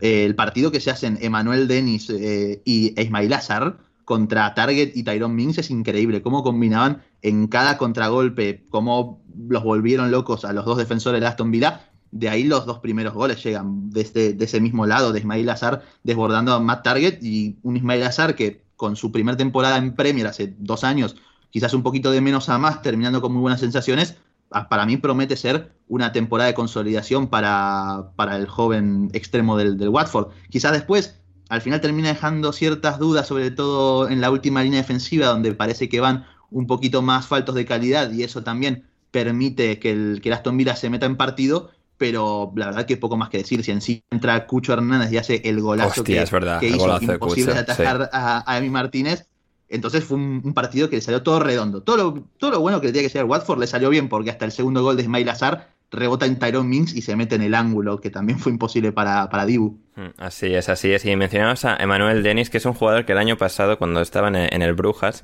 em, se perdió un partido de Champions después de que se, subirse al autobús de su equipo, que había alguien sentado en su asiento habitual, él se enfadó muchísimo y se fue. Y, ahí, está. Lo recuerdo. Sí. A, Emanuel Dennis lo recuerdo por la peor noche de Courtois como arquero del, del Real Madrid en un partido de Champions que eh, hace un gol eh, Denis Bonaventure que le erra la pelota, Courtois se come la mague, o sea, terminó siendo una mague, porque Courtois se desparramó por el piso y después la tuvo que empujar. Ese gol es insólito, recomiendo que lo busquen. Creo que fue hace dos años antes de pandemia, si mal no recuerdo. Hmm, ah, pues eso, va a ser, va a ser alguien divertido, eh, Manuel Denis en esta temporada con el Watford. Eh, Patri, el Everton, victoria del Everton en el estreno de Rafa Benítez, parecía que podían venirse todo abajo con el gol de Adam Armstrong, el error brutal de, de Michael King, pero al final el Everton demostrando un poco lo que comentamos en el podcast de intersemanal de, de Patreon, Patri, ¿no? Quizás, eh, o sea, es decir, ese, interrogante, ¿no? De que están los jugadores, si consigue Benítez configurarlos de la manera idónea, exacta, en la que puedan encontrar una cierta química, son jugadores con, calidad, que pues hay que despertarles, hay que tenerles eh, enchufados, y aquí al final lo, consiguieron, remontando este partido al Southampton, ese 0-1 en contra, y al final dando una muy buena imagen, muy buen ambiente en Goodison Park, una invasión de campo en el 2-1 con el gol de Abdoulaye Ducouré para bueno ser el equipo, el club sobre el que menos optimismo había en la afición, es decir, The Athletic creo que hizo un estudio que bueno más o menos preguntaban a cada afición de los 20 eh, equipos de la Premier un poco la positividad, la negatividad que había respecto a, la nueva temporada. El Everton salía el vigésimo, el último en plan de Fabio Benítez, esta temporada va a ser una mierda y de momento pues han empezado con muy, muy buen pie. Si es que tienen una, una buena plantilla, quizás se pueda quedar un poco corta quizás. Pero, pero tienen buena plantilla y Benítez, bueno, ya lo dije en el podcast intersemanal, Benítez es muy buen entrenador. Es verdad que tiene sus, sus formas de entrenar y quizás pues tarden un tiempo en, en, adaptarse a su forma, porque es un entrenador que exige mucho, luego súper estricto con 50 millones de cosas que quizás algún jugador de, de los eh, estrellitas pueda no, encajar en ese, en ese aspecto, pero, pero creo que tiene potencial. Eh, Richarlison hizo muy buen partido. los tres de arriba hicieron muy, muy buen partido y en, contrapartida eh, la defensa de Southampton fue bastante, bastante drama. Entonces creo que fue la combinación perfecta y quizás ese gol temprano de Southampton hizo que eh, el Everton diese un paso adelante y quisiese, pues, bueno, sí, echase ese, extra para, para, eh, bueno, al final ganar el partido relativamente cómodo. Veremos a ver qué pasa con, con James Rodríguez, que eh, se quedó fuera, dicen que Benítez no cuenta con él. En este caso creo que estaba em, teniendo que hacer el um, confinamiento, o sea, la, bueno, confinamiento de 10 días o lo que sea, tenía que estar en cuarentena. Um, y creo, creo, creo que era por eso lo de este partido en concreto, pero bueno, sí que está un poco el run run de qué va a pasar con él de todas formas. Sí, em, dicen que Benítez que no cuenta con él, entonces tampoco sé, no he leído nada de ningún equipo que lo quiera, ni ni nada. Entonces, no sé si al final, supongo que, bueno, si al final se tiene que quedar, pues Benítez seguramente le busque un, hueco, pero quizás Benítez no lo quiere precisamente por eso, porque eh, la forma que tiene de trabajar, pues James no entra, no, es, que James es muy particular, ¿eh? al final entre unas cosas y otras es muy buen jugador, pero tiene unas, eh, unas particularidades que, hacen de, de, su potencial y de, la, de, exprimir el mismo pues una tarea bastante más complicada de lo que debería ser. Sí, todo, pues eso, eh, con el tema alimentación, con el tema descanso, etcétera, etcétera. No todos los jugadores eh, lo, llevan bien y quizás pues James que viene de haber pasado por equipos como el Real Madrid, que está acostumbrado a otras cosas, eh, le cueste más, más aceptarlo. Eh, veremos a ver qué, pasa con él, pero bueno, yo creo que si, si al final no le terminan buscando, bueno, no le terminan encontrando equipo, creo que hay hueco para él y que Benítez podría, podría sacarle bastante, bastante provecho. Otra cosa es que luego él, él ponga de su parte, claro.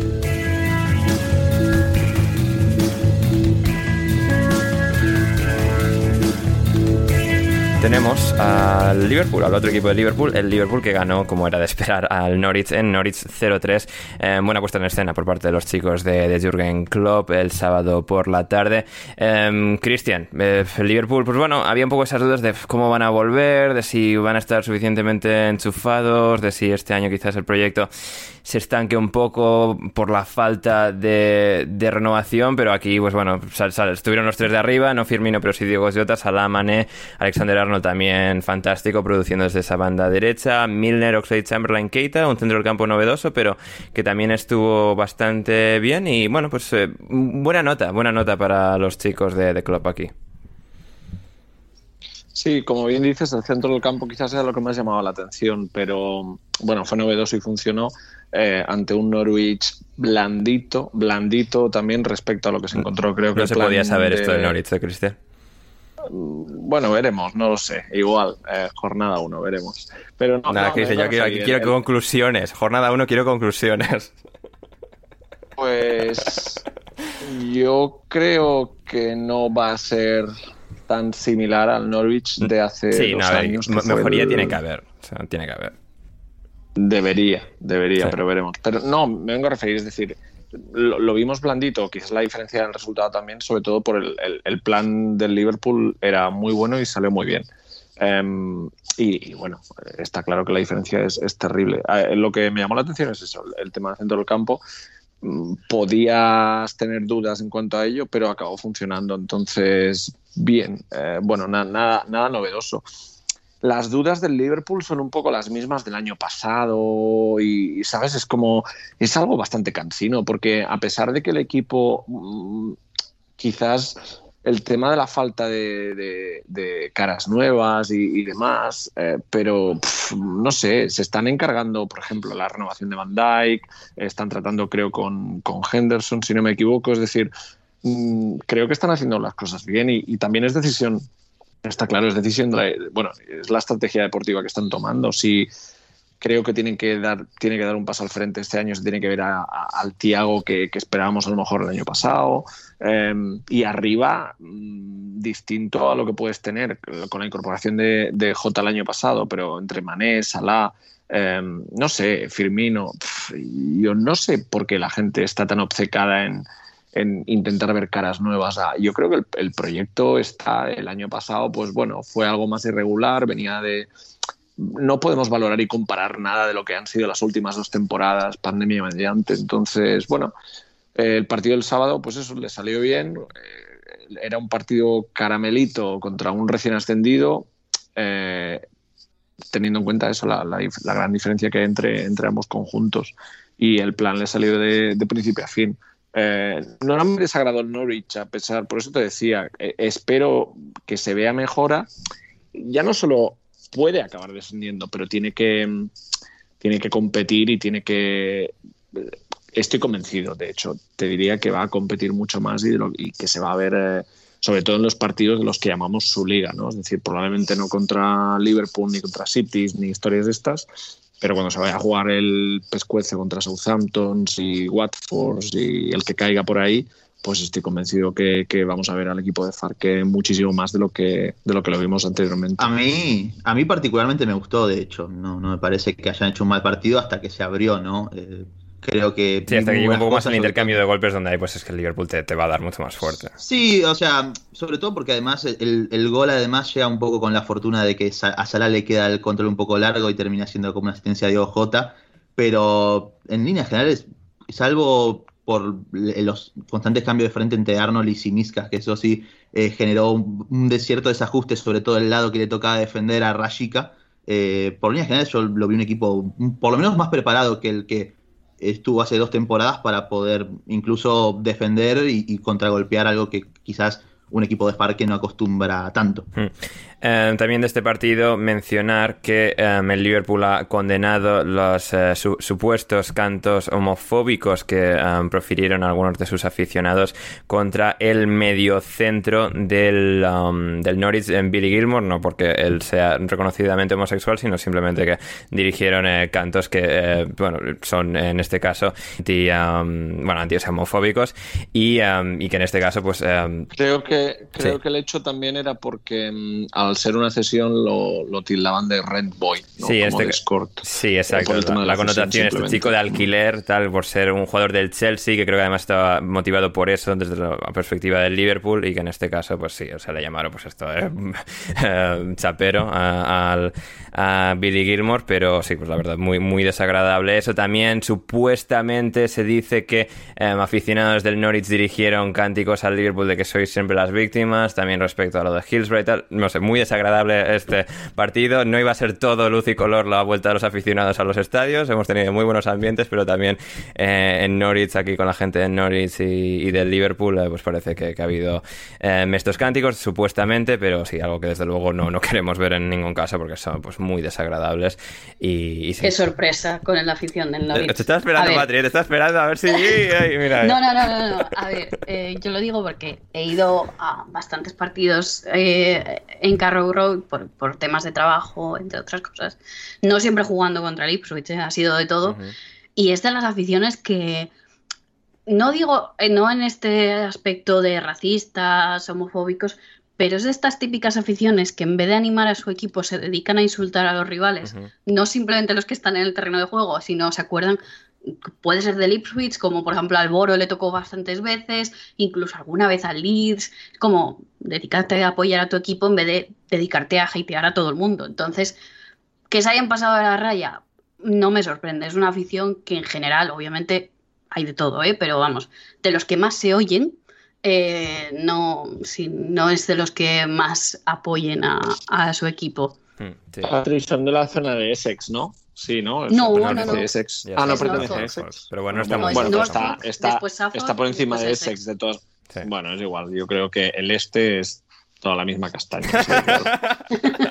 no, el, a, nivel de, de, cómo son, o sea, yo lo digo por quizás conozco más la, zona de Essex, pero están cortados por el mismo patrón.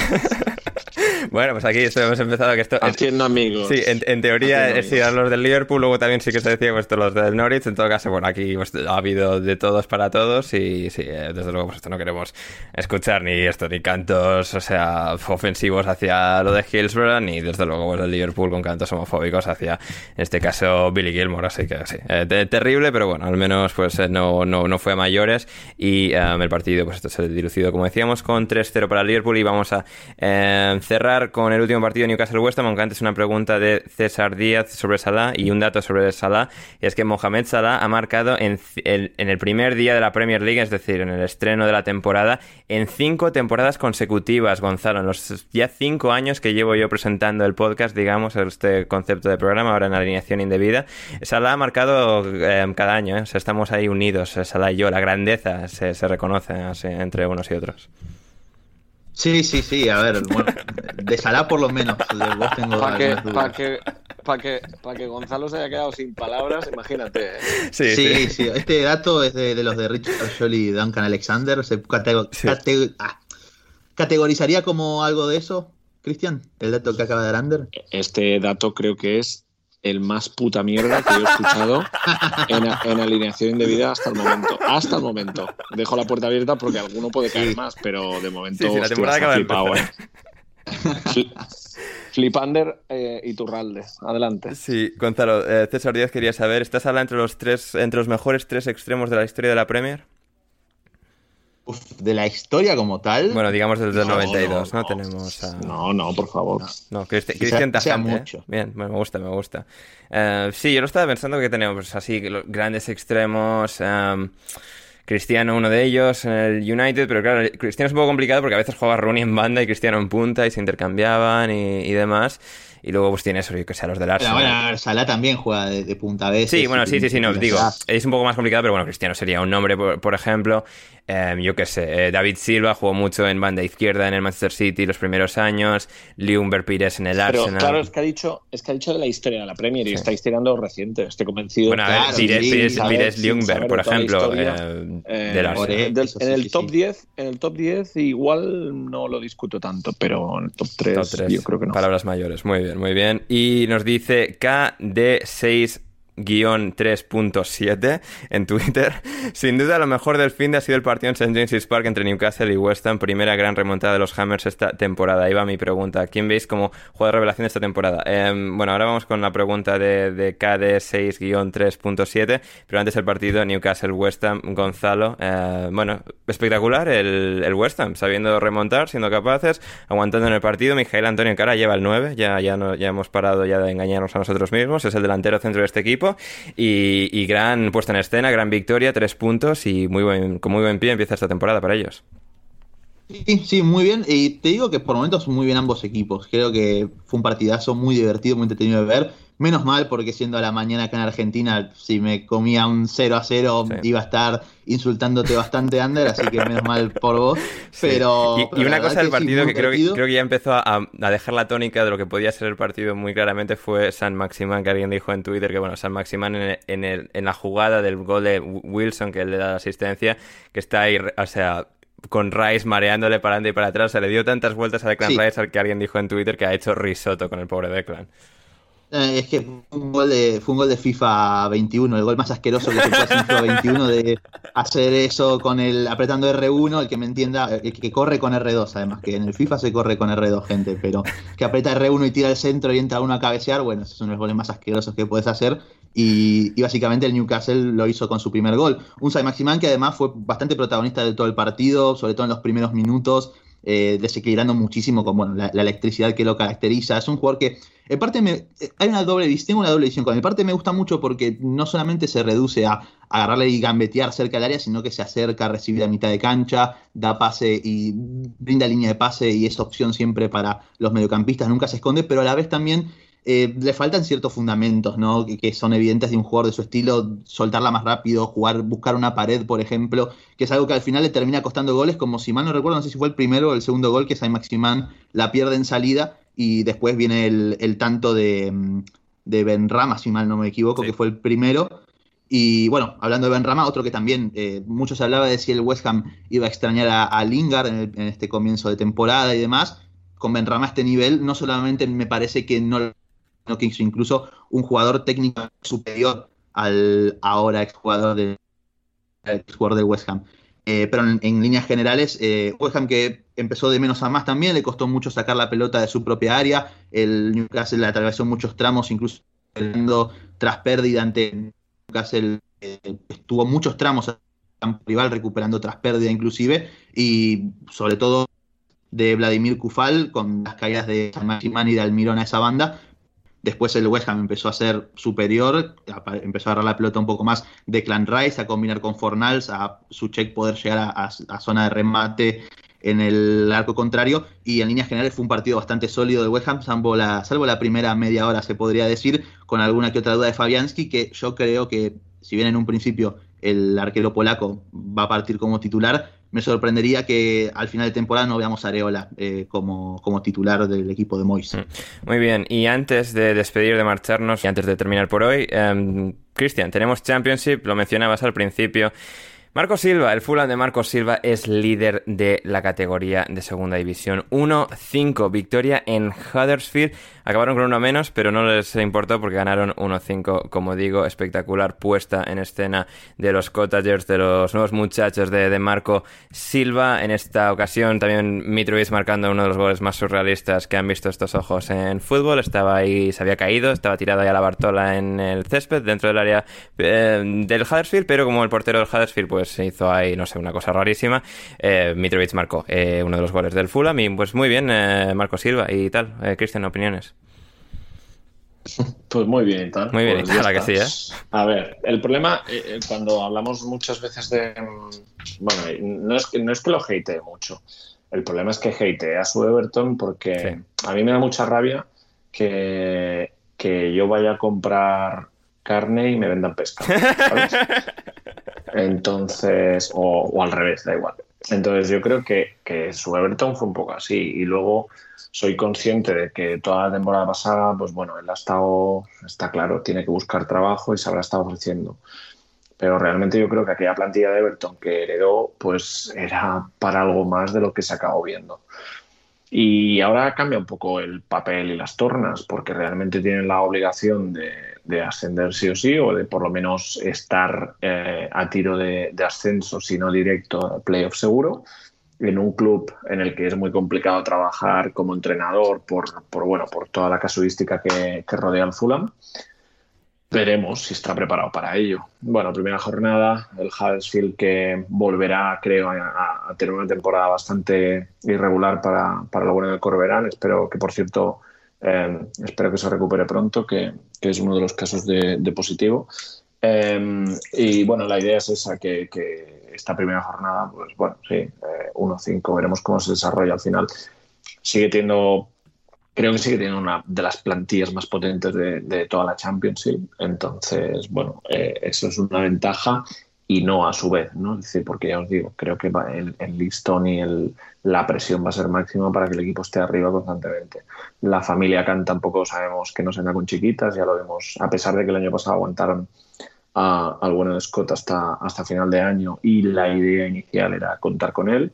Al final no salió así, así que, bueno, será interesante. Es decir. Decilo, Cristian, Cristian, decilo. Si no ganas es un fracaso. Si no asciende, es un fracasado, Marcos. Ah, bueno, no, está claro, no, está claro, sí, está claro. Y él, tiene, él es el responsable de eso, sí. Eh, veremos. E, es un club que está hecho para eso. Es decir, al, al Fulham ahora, eh, Marco Silva no llega para mantenerlo en Championship o, hacer o dar buena imagen y, meterse, quedarse en media tabla alta o cerca de los puestos de playoff. Todo lo que no sea ascender de manera directa o vía playoff, sabemos que va a ser un fracaso. De hecho, si no ascienden incluso vía playoff, no creo que Marcos Silva continuase la, la temporada que viene porque son porque el club funciona así también. En eso son un poco la idiosincrasia podemos decir que es un poco muy parecida al, al, Watford, ¿no? En ese sentido. Y bueno, son decisiones. Yo no soy quien para juzgar que está bien o mal. ¿Que ha empezado muy bien? Pues bueno, pues ha empezado muy bien. Ah, ya cuando, cuando le vengan torcidas, si le llegan, pues también apareceré y le daré un palito. Pero hoy me lo ha dado él a mí. Bien, bien, bien, bien. Uh, en Championship no queda nadie con dos victorias, con pleno de victorias. Es decir, el líder es el Fulham con cuatro puntos después de dos jornadas. Todos ya han empatado y ganado, empatado y perdido, o ganado y perdido, o perdido y perdido, como el caso de, de Preston y Nottingham Forest.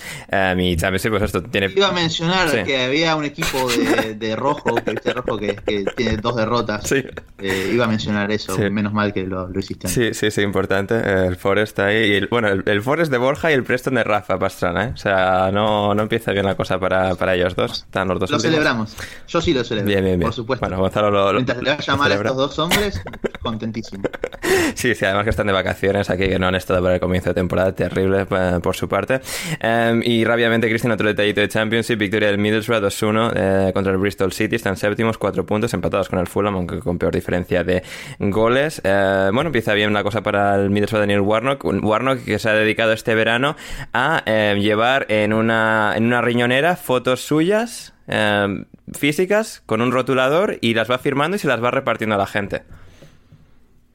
Es un grande, es un grande ya no solo por repartir fotografías, sino por llevar riñonera. Sí, es un grande. Es que, bueno, eh, ahí está. No ha empezado mal lo, de siempre. Yo creo que la Championship en dos jornadas. No, en dos jornadas, aquí hay 46, o sea, no, no, se, puede valorar para nada. O sea, puede cambiar todo en, en cinco otra vez. Pero bueno, Warnock es un personaje. Entonces sí, sí, lo cazaron en un amistoso con una pareja de críos y ya ha sido algo habitual. Ya de hecho la gente lo seguía grabando y todo eso para ver en qué momento y a quién. Eh, y muchas veces le ofrecía, es decir, a lo mejor había dos críos que le pedían eh, y él le preguntaba el nombre y le firmaba. La firma ya la tenía, pero sí que la dedicatoria la hacía en directo y luego a, lo mejor había uno allí al lado que estaba mirando la escena un poco pues boquiabierto diciendo, pero ¿esto qué es? ¿no? alguna criatura de estas que decir, uy. Y entonces el, el, bueno de Warnock ofrecía, decía, eh, ¿tú quieres otra? Y claro, el, chaval o la chavalilla decía, sí, sí. Entonces, eh, bueno, un genio de cómo ganarte a la gente. Así que claro, eh, eso es carisma y eso lo tiene Warnock de hace, de hace, bueno, yo creo casi desde que nació y morirá con las botas puestas. Es espectacular. En ese sentido, la gente lo aplaude y creo que esas cosas, por ejemplo, están bien hechas. Se lo compramos también. Al bueno de Neil se lo compramos casi todo. Así es. Eh, y antes de terminar, las preguntas de nuestros queridos oyentes y em, en especial antes de las de Twitter, en Discord. En Discord, en nuestro em, Discord privado al que podéis acceder en patreon.com barra alineación indebida por un euro o dólar, un dólar al mes. Podéis acceder a nuestro Discord particular, de nuestro Discord privado en el que nos lo pasamos muy muy bien y podéis eh, mandar preguntas a través de ahí con mayor exclusividad todavía. Em, Esteban García, Gonzalo, ¿podrá Leeds recuperarse de semejante goleada brevemente? Y ya se ha repuesto de otras goleadas, yo calculo que sí. no, va a haber problemas con eso. Sí, sí, sí. Em, para Patrick, como Vélez va casi último en Argentina, me siento identificado con lo que le pasa al, al fan promedio del Arsenal. ¿Cambiaría algo la salida de Kroenke hipotética en el Arsenal, en este club, Patrick? Yo creo que sí. Ya no es solo Kroenke, sino mm, toda la gestión del club. Hmm. Sí, completamente, completamente. Em, bueno, para Cristian preguntaba sobre el City, pero bueno, ya lo hemos tocado al principio. Para mí, eh, pregunta Esteban si David Moyes lo hará de nuevo y meterá al West Ham en Europa. Eh, creo que no, creo que no, pero creo que van a tener otro buen año. Habrá una pequeña regresión, creo que la competencia va a ser un poco más dura este año en comparación con lo que ha hecho el West Ham en el mercado y cómo pueden rendir al final después de 38 jornadas, pero creo que el West Ham va a hacer otro, otro año más que correcto. Ah, y también teníamos de, eh, em, de Quique Quintanar. En el caso de Patri, eh, no, en el caso de Patri, no, en el caso de Pedri, que, eh, que inició la temporada como titular, ¿puede considerarse explotación laboral o genuinamente el futbolista decide cuándo competir? Em, Cristian. Explotación infantil. Ah, bueno, claro, sí, sí, sí. En este caso. Sí. Es más explotación infantil que la Eh, creo, por lo que he leído, eh, que se le, ofreció que estuviera de vacaciones y no sé qué, y él ha sido el que ha declinado en todo momento y, se ha reincorporado, con lo cual es decisión personal del futbolista. Mm. Y si el, club y el cuerpo técnico así lo consideran, pues bienvenido sea. Desde hecho, de hoy, desde luego, perdón, tal y como están eh, las cosas por Barcelona, eh, contar con la figura de Pedri y que además sea por él, ¿no? Por su proactividad el hecho de reincorporarse creo que es un lujazo. Hmm, totalmente. Ah, y teníamos, eh, antes que se nos haya pasado la pregunta que le había leído de KD6-3.7, nuestro chico de, las coordenadas. Eh, ¿A quién veis como el jugador revelación de esta temporada? Bueno, tocamos un poco en el primer programa, Gonzalo, pero no sé, ha sido una revelación muy marcada que, tú piensas. El Cuti, ¿no? Creo que mencionaste en la semana primera. Mm, no recuerdo. No, Cuti como mejor fichaje en claro, todo caso, como mejor fichaje, sí. Valió 50 millones. Sí, sí, sí, bueno, es verdad, sí, sí, sí. Sería, sería un poco en plan, no, eh, revelación, el chico más caro de la Premier, ¿no? O sea. Eh, Ismail Azarda puede apuntar bien después de esta primera jornada y de lo que también, de, lo que se presupone que puede hacer. Puede ser Rama, quizás después de su año decepcionante, el primero. Sí. sí, también pueden ser buenas opciones así jugadores que vienen un poco por, por debajo del radar. Hay que ver también, por ejemplo, Harvey Elliott, si cuenta con minutos de parte de Jurgen Klopp, como lo hizo en la pretemporada, podría ser otro que pueda apuntar alto en ese, en ese premio subjetivo. Así es, así es. Eh, J. Lloret, que también es miembro de nuestro Discord privado. Eh, ¿Ustedes ven una opción viable que por primera vez en una temporada los tres recién ascendidos consigan la permanencia? Eh, bueno, todos hemos dado nuestras predicciones, todos metemos al menos a uno de los tres ascendidos en descenso, Patria, así que pues no. No, no tiene pinta. No sé, depende de las predicciones, cada uno ponemos a, a uno diferente, pero que los tres se queden, la verdad que, que es complicado. Hmm, sí, sí, sí, yo creo que sí. Um, sí, tienes hay opciones como Crystal Palace, Southampton, Newcastle, Wolves, Burnley, Brighton, pueden caer a, alguno de ellos, pero da la sensación de que sería difícil que los tres eh, se salvasen de los recién ascendidos. Eh, muy bien, Juan Di Mata, Cristian, ¿qué le pides al dios de las nuevas temporadas?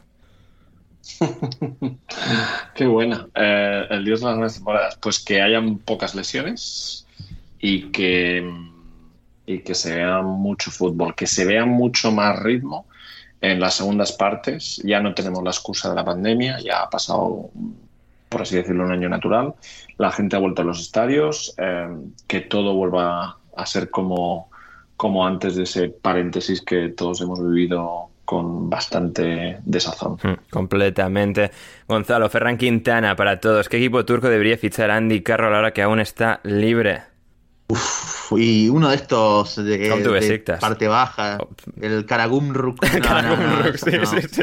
Uno de estos que, que tiene. Sí, porque Andy Carroll creo que ya no le da incluso para los tres grandes de Estambul. ¿eh? O sea, está la cosa. Bueno, a ver, eh, que, que, que bueno, Dembaba fue el delantero del campeón hace un par de temporadas también. Ya, pero, o sea, a ver, Andy Carroll, o sea, ya, es decir, hace tiempo ya eh, que no que Andy Carroll no es jugador. Sí, sí, no, al Karagumruk no, no está mal. Sí, sí, sí, esa sería buena también, así de cosas eh, hiper randoms. Esteban Álvarez, Raja Nainggolan al Royal Antwerp, ¿es el fichaje random de este verano, Gonzalo? No, para nada, porque es un muerto de hambre, entonces está bien que vaya ahí. Además es belga, está volviendo a casa, o sea, sí que es como una cosa que choca, pero... Yo a Nainggolan le tengo un poquito de, de bronca. No, no, se ha notado en tu respuesta, eh, Gonzalo.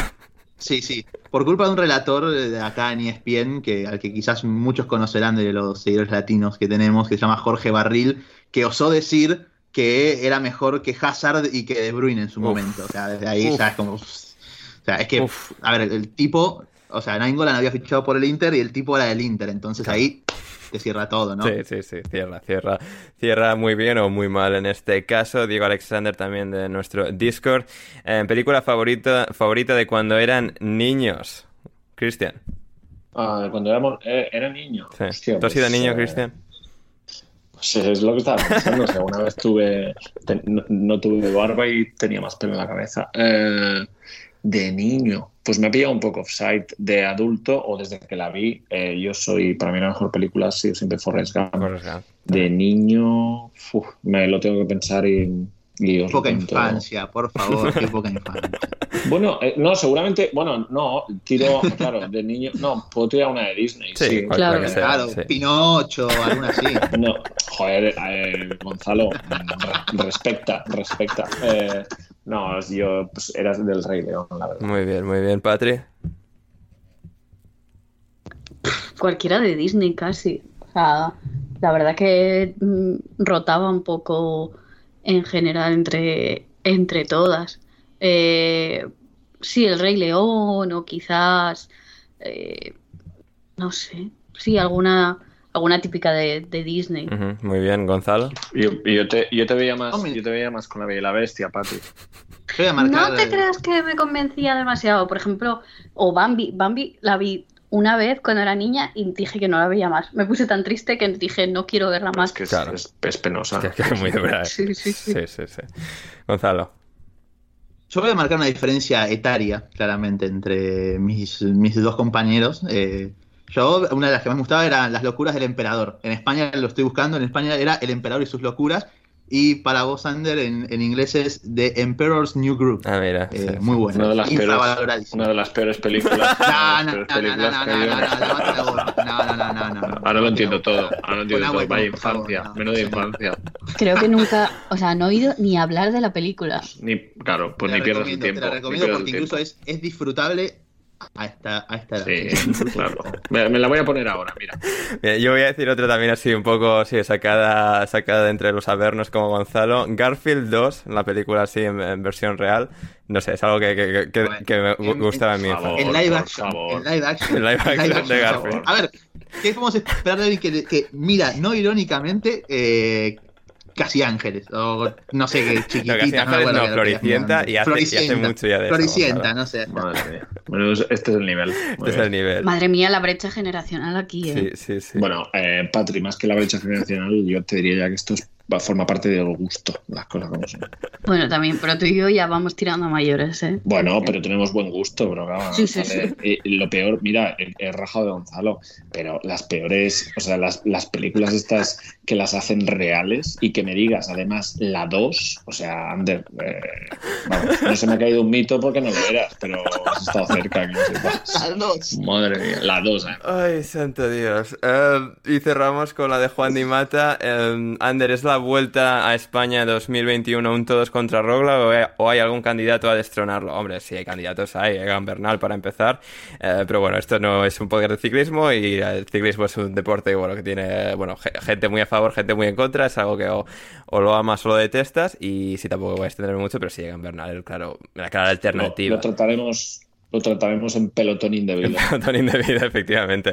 En el pelotón indebido. Y sí, es que Bernal, sobre todo, ¿no? Y algunos de los de. Jum- bueno, bueno, en Jumbo Visma, Roglic también, eh, obviamente, nadie va a competir en el equipo. Bernal en Ineos. Siempre está Landa por ahí. No va a ganar Landa, pero bueno, es otro de los eh, teóricos Eh, no quieran dormir a los oyentes, Sí. que ya encima están llegando al Sí, final, sí, sí, por sí. favor. Y la última, de y la última de Juan Di Mata, que era doble para todos, sensaciones de la vuelta de los fans.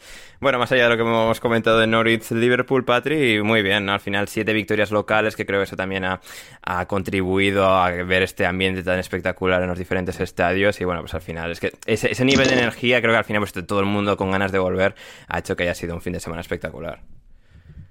Sí, sí, sí, se nota muchísimo. Además, lo veías en la gente, las caras eh, en las previas de, de esa gente que, o sea, volvía al campo como si fuese la primera vez, muchos con una cara de asombro. También es verdad que muchos estadios aprovecharon para hacer algunas pequeñas reformas, pero era las, por ejemplo, en el partido del viernes de- del Brentford Community Stadium, mucha gente que no había todavía podido ir al campo, esa emoción, esa ilusión de decir, hemos vuelto por fin y ya ya no es solo el volver al fútbol, es el volver a hacer tu rutina pre-fútbol, de irte al bar y tomar algo, ver al señor de tu asiento de al lado.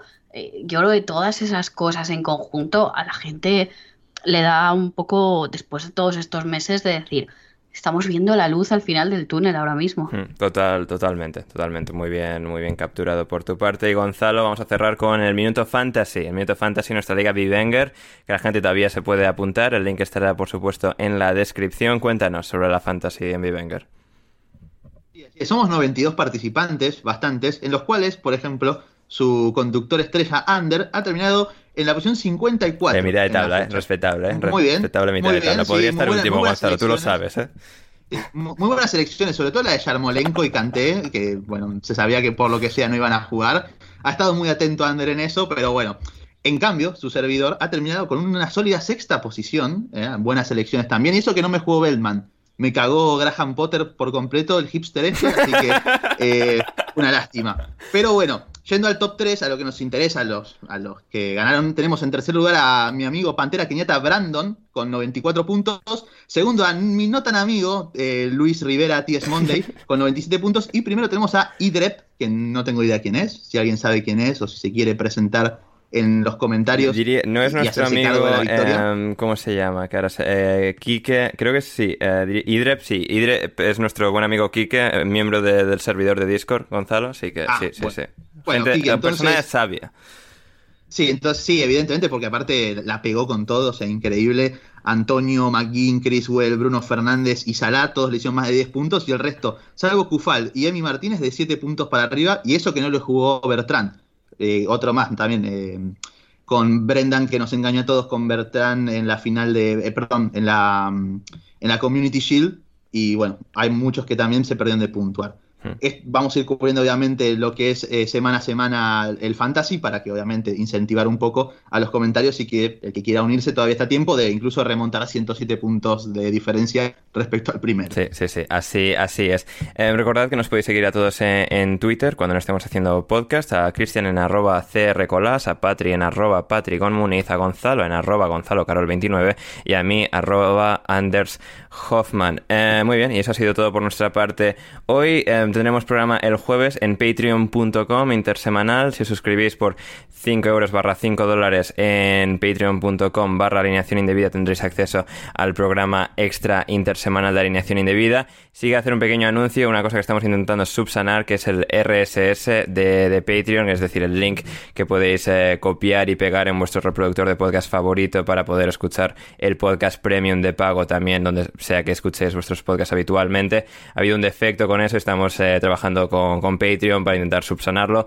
y que se pueda escuchar en todas partes. De momento se puede escuchar en Patreon en sí mismo, en la, en la aplicación de, Patreon para móviles. También se puede hacer descarga directa de MP3 en el ordenador o en el móvil, así que poder escuchar se puede escuchar. Todavía no está con todas las facilidades de poder escuchar en cada reproductor, pero lo estamos eso subsanando mientras estamos hablando. Lo, eh, estaremos eh, con ello estos próximos días. Con suerte lo tendremos solucionado muy, muy pronto.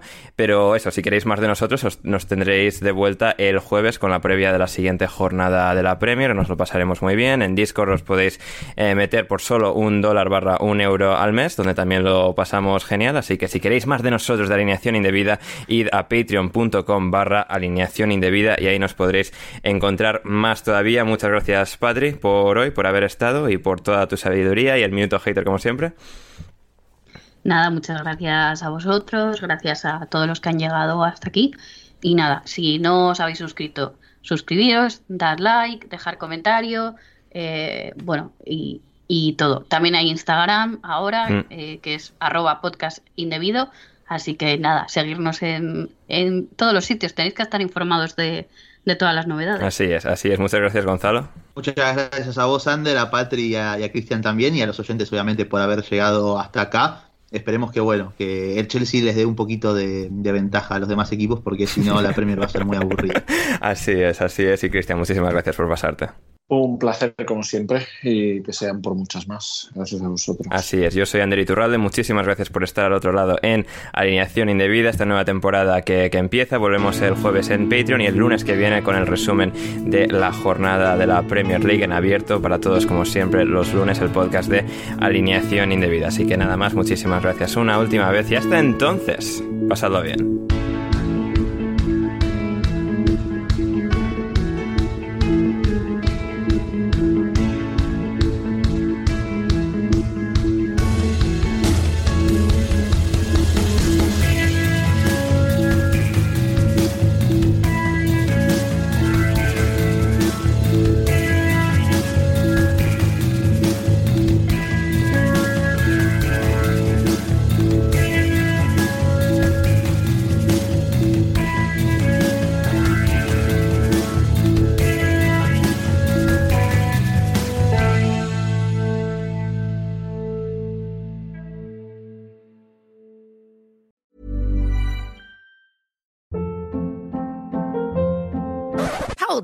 What was that? Boring. No flavor. That was as bad as those leftovers you ate all week. Kiki Palmer here, and it's time to say hello to something fresh and guilt-free. Hello Fresh. Jazz up dinner with pecan-crusted chicken or garlic butter shrimp scampi. Now that's music to my mouth. Hello Fresh. Let's get this dinner party started. Discover all the delicious possibilities at hellofresh.com.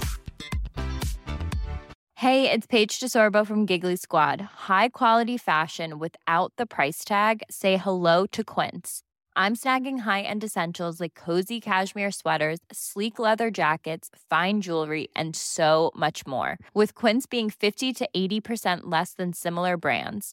And they partner with factories that prioritize safe, ethical, and responsible manufacturing. I love that. Luxury quality within reach. Go to quince.com slash style to get free shipping and 365 day returns on your next order. Quince.com slash style.